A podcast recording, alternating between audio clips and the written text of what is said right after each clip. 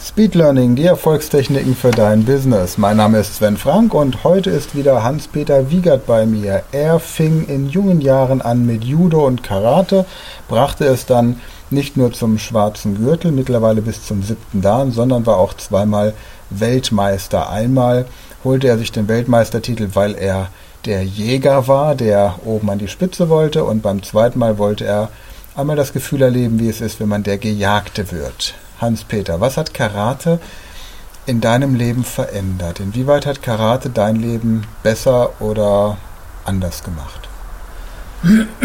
Ja, Kampfsport, nicht nur Karate, ich glaube Kampfsport allgemein, ähm, verändert das Leben schon, weil du kriegst ähm, erst, erstmal musst du dich ja mit dir aus, also die, ersten, die erste Zeit, in der du Kampfsport machst, setzt du dich mit dir auseinander, mit deinem Körper, du kriegst einen anderen, du kriegst einen Bezug zu deinem Körper. Also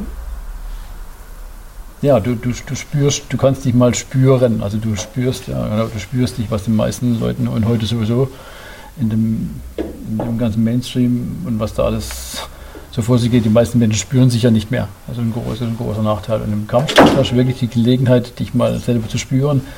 Du musst dich auch äh, deinen Ängsten stellen. Das fängt schon bei dir selber an, du gehst zum Training und hast schon mal Angst, nicht vor dem Gegner, sondern einfach, äh, weil es vielleicht schmerzhaft wird. Und zwar so schmerzhaft, weil du halt einfach äh, Übungen machen musst, wo du mal denkst, oh Gott, gleich fällt mir das Bein weg, ich kann nicht mehr stehen oder, oder, oder die Arme, wo du sie nicht mehr heben, weil du einfach keine Kraft mehr hast. Und, und das ist ein Gefühl, ja, das, das muss man einfach erleben. Das gibt es im Kampfsport oder in allen Kampfsport, ob du das Kickboxer, Karate, Taekwondo machst, das gibt es überall. Und das ist einfach eine, eine Möglichkeit, ja, wie du, wie ich sage, wie du dein Leben selber bestimmen kannst auch. Ja, das heißt also, ähm, du kannst mitreden. Zum Beispiel, wenn du zum Arzt gehst, zum Beispiel kannst du mitreden. Das ist eine andere, das ist eine andere Situation. Ich, ich gehe häufig zum Arzt, hat mir, mir erzählt, dass ich, ich ja hypermobil, dabei nur weil ich Spagat kann. Ähm, ja, das hat keine Ahnung. Und so gibt's, und so gibt's viele, passieren viele Dinge, die für dich einfach nachher ganz anders sind. Ja. Du warst doch mal eine Zeit lang in Japan, hast dort Karate wie so eine Rundreise gemacht. Mhm. Was hast du da erlebt, was dort anders gemacht wird, als du es in Europa kennengelernt hast? Ja, aber eine gute Frage. Also Karate, ich glaube, in Japan ist ein ganz anders als hier in Europa. Also Europäer und Asiaten sind, sage ich mal, so von der Mentalität her nicht zu vergleichen. Also in, Japan zum Beispiel gäbe es sowas, wie, ich jetzt mal hier mache, gar nicht, weil ein Japaner erklärt dir eigentlich nichts. Also in Japan ist so, da vorne ist der Meister, der macht seine der macht seine Technik vor und du guckst da einfach ab und du machst es so lange nach, bis du sie kannst. Deswegen sag mal, du musst eine Technik tausendmal gemacht haben, bis du sie verstehst. Also schon glaube ich einfach nur zugucken, so, okay, so müsste es aussehen, ich mache es dann tausendmal, irgendwann kann ich es dann auch. Aber der, der, Europäer, und ich glaube hier besonders der Deutsche, ist sehr, sehr akribisch und ähm, seit Karate mir in Deutschland äh, so ein bisschen populärer geworden ist, ist das so, dass viele Menschen auch ihre Doktorarbeit zum Beispiel darüber geschrieben haben oder sonst irgendwas. Und die haben sich dann sehr, sehr genau mit Karate befasst, also mit der Wirkung, mit, mit äh, was passiert, wenn ich das mache, was passiert, wenn ich das mache.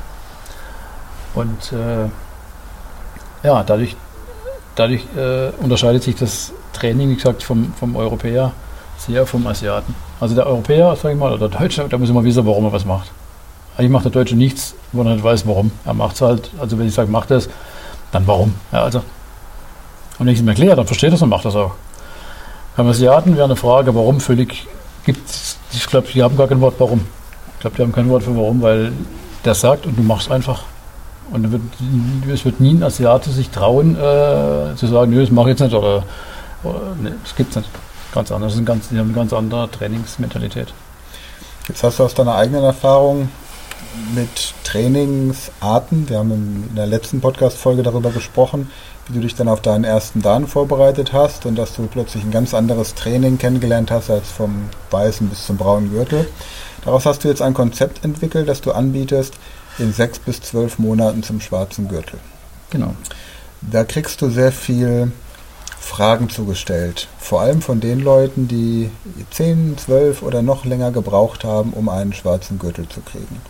Was antwortest du jemandem, der sagt, man muss doch reifen, man muss sich doch weiterentwickeln in seiner Persönlichkeit, man muss doch dieses, diesen diese Philosophie, die dahinter steckt, begreifen. Und das geht nicht in so kurzer Zeit, das ist ein Prozess von Jahren. Was antwortest du diesen Kritikern? Also grundsätzlich äh, sagen auch genau diese Kritiker, dass bis zum ersten Dan Karate eigentlich nur eine vorbereiten, also es ist nur ein vorbereitendes Training auf das richtige Training. Ja, also das Einzige, was im Prinzip, was, was die damit sagen wollen, ist, ja, du machst da so ein Aufwärmtraining bis zum schwarzen Gürtel und dann erst beginnst. Ja, da frage ich mich, warum muss ich zehn Jahre lang Aufwärmtraining machen, bis es dann endlich beginnt. Also ich kann doch gleich die Techniken, äh, sag ich mal, lernen und äh, und mache dann meinen Schwarzgurt und entwickle mich dann weiter. Also in Japan gibt es keine Farbgürtel. Da fangen schon weiße Gürtel an und dann kommt der Meister und sagt, so, das ist Schwarzgurt. Das kann genauso gut nach einem Jahr sein, dass er sagt, okay, du bist so gut, du kriegst jetzt einen, einen schwarzen Gürtel. Was machst du da in deinem Training anders? Wie oft kommt jemand zu dir, wenn er jetzt zum Beispiel sagt, er möchte in zwölf Monaten den schwarzen Gürtel machen? Also es sind circa 80 bis 100 Trainingseinheiten. Die habe ich verteilt über sechs Module übers Jahr oder über sechs, über sechs Monate, je nachdem, wie fit jemand ist. Und dann äh, trainieren wie gesagt, sechs, sechs Wochenende haben wir ein knackiges Sportevent. Also wirklich jeden Tag von morgens 8 bis abends 8, also zwölf Stunden an einem Tag. Und das muss man auch durchhalten. Und hattest du schon Leute, die vorher überhaupt keine Berührung mit Kampfsport hatten, die das ja. in dieser Zeit geschafft haben? Ja, sogar die. Ja, aber ich denke, in dem Moment, wo ich sage, okay, ich, ich, ich habe jetzt so ein Ziel, so sechs Monate, oder zwölf Monate schwarzer Gurt, ist schon, schon ein heroes Ziel, finde ich. Und wenn jemand so ein Ziel hat, äh, wenn er noch nie Kampfsport gemacht hat, dann weiß er schon, dass er Gas geben muss. Und das machen die auch. Und äh, die kriegen nach Hause, die kriegen eine Hausaufgaben von mir, klar. Das heißt, nach, nach, dem ersten Modul geht er nach Hause, kriegt von mir Hausaufgaben, die muss er bewältigen. Sonst beim zweiten Modul kommt er schon immer mit. Das ist schon, das ist schon ein ordentlicher Sprung. Und das, das machen die Leute auch. Also wir haben ja eine Gruppe, wo wir uns austauschen und da kriege ich schon mit, dass die schon alle fleißig am Arbeiten sind.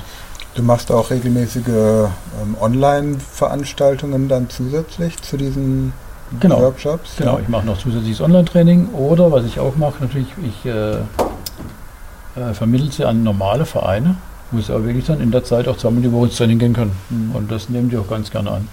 Und selbst die Dojo-Leiter von dort, zum Teil auch wirklich äh, ganz äh, Traditionalisten, die machen da auch mit. Welche Voraussetzungen muss jetzt jemand erfüllen, dass er sagt, pass auf, ich möchte das in zwölf Monaten machen? Ich meine, wenn ich jetzt jemand bin, der bislang meinen Lebensinhalt darin gesehen habe, dass ich mich in den sozialen Netzwerken rumgetrieben habe oder abends vorm Fernseher saß, dann müssen ja vielleicht ein paar Knöpfe im Kopf umgelegt werden. Genau, richtig. Das heißt, was sind so, sagen wir mal, die drei Haupteigenschaften, die man mitbringen muss, wenn du, oder was wäre ein Grund, warum du jemanden ablehnst? Machen wir es vielleicht so rum, ist vielleicht ein bisschen einfacher. Also ich lehne jemanden ab, der zum Beispiel nicht bereit ist, äh, eine Strecke auf sich zu nehmen. also wenn ich habe jetzt mal anfrage, ähm, 100 Kilometer weg und dann kommt er nicht, weil es 100 Kilometer sind und dann, dann, dann macht er da rum. So, also wenn jemand schon nicht bereit ist, so kleine Schritte zu gehen und sagt, okay, äh, dann kann man so einen großen auch nicht hinkriegen. Also ich muss zumindest mal sagen, okay, also so, also ich, ich nehme ein Ziel vor, schwarzer Gürtel. Wie gesagt, das ist ein großes Ziel. Und da muss ich auch bereit sein, diese Steps zu gehen. Also zum Beispiel muss er anfangen, vielleicht mal mit dem Lauftraining, dass er sowas macht, ne? sich ein bisschen vorbereitet, dass er Lauftraining macht. Ich habe jetzt im letzten Modul einen gehabt, das war ganz toll, da kam es erst mal hierher, habe jetzt im zweiten Modul 10 Kilo abgenommen.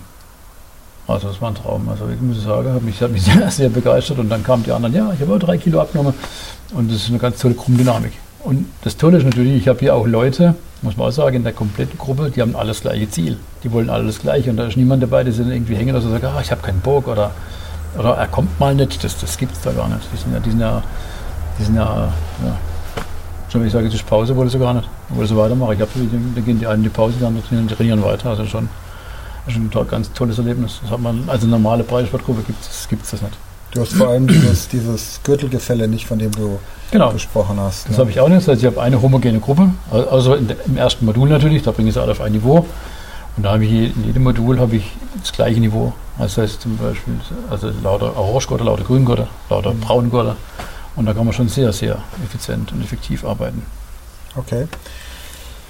Wenn jetzt jemand sich interessiert, zu sagen, ja. er möchte gerne sechs bis zwölf Monaten den schwarzen Gürtel machen. Wir machen bei uns auf der Webseite eine Verlinkung, speedlearning.academy-karate. Aber wo findet man dich im Internet, um dich auch persönlich zu kontaktieren? Ja, bei Google einfach Hans-Peter Wieger eingeben, denke ich, da wird es auf jeden Fall kommen. Oder in zwölf Monaten zum Schwarzgurt oder Schwarze Gürtel Karate. Mittlerweile ist es so populär, dass es da gleich gang kommt. Mhm. Oder eben unter www.karate-aachen.de. Okay. Und da gibt es so ein Formular, kann man sich eintragen und dann melde ich mich auf jeden Fall.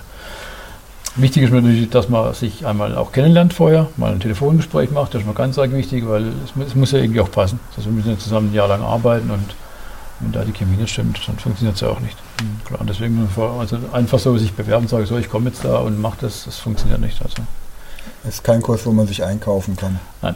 Mhm. Nein, nee, also muss schon. Also ich will, ich will schon gucken, um was es geht. Und manchmal denke ich, ja, ich probiere es mal und. Okay. Und jetzt kann, jetzt kann jeder anfangen. Ich habe jetzt einen, der hat, der hat eine Behinderung, habe ich jetzt auch im Kurs. Ähm, spielt aber auch gar keine Rolle, weil es geht nicht darum, dass jetzt einer Weltmeister wird oder der beste Schwarzgurt in Deutschland wird, sondern es geht einfach darum, dass er mit seinen Fähigkeiten, also mit den Fähigkeiten, sich zu verbessern, sich verbessert und das Beste aus sich eben rausholt. Also er wird das irgendwie verglichen mit irgendeinem, der jetzt für sich, äh, der mal vor zehn Jahren schon einen braunen Gurt gehabt hat, jetzt zehn Jahre Pause gemacht hat und jetzt wieder auf einem hohen Niveau einsteigt. Also da gibt es keinen Vergleich. Das heißt, es wird jeder da abgeholt, wo er ist und dahin geführt, wo er eben hinkommen kann. Mit meinen Fähigkeiten natürlich auch noch, also mit dem, was ich noch rausholen kann, was er selber nie rausholen würde. Also ich mache hier Übungen mit den Leuten, die sie zu Hause alleine niemals hinkriegen würden. Und dann sind sie erstaunt, welche Leistungen sie wirklich vollbringen können. Und das ist eine hohe Motivation. Genau. Lass uns da in der nächsten Folge nochmal ein ja, bisschen genauer drauf gerne. eingehen. Vor allem auch, was beginnt wenn man dann den schwarzen Gürtel mal hat. Vielen Dank erstmal und bis zur nächsten Folge.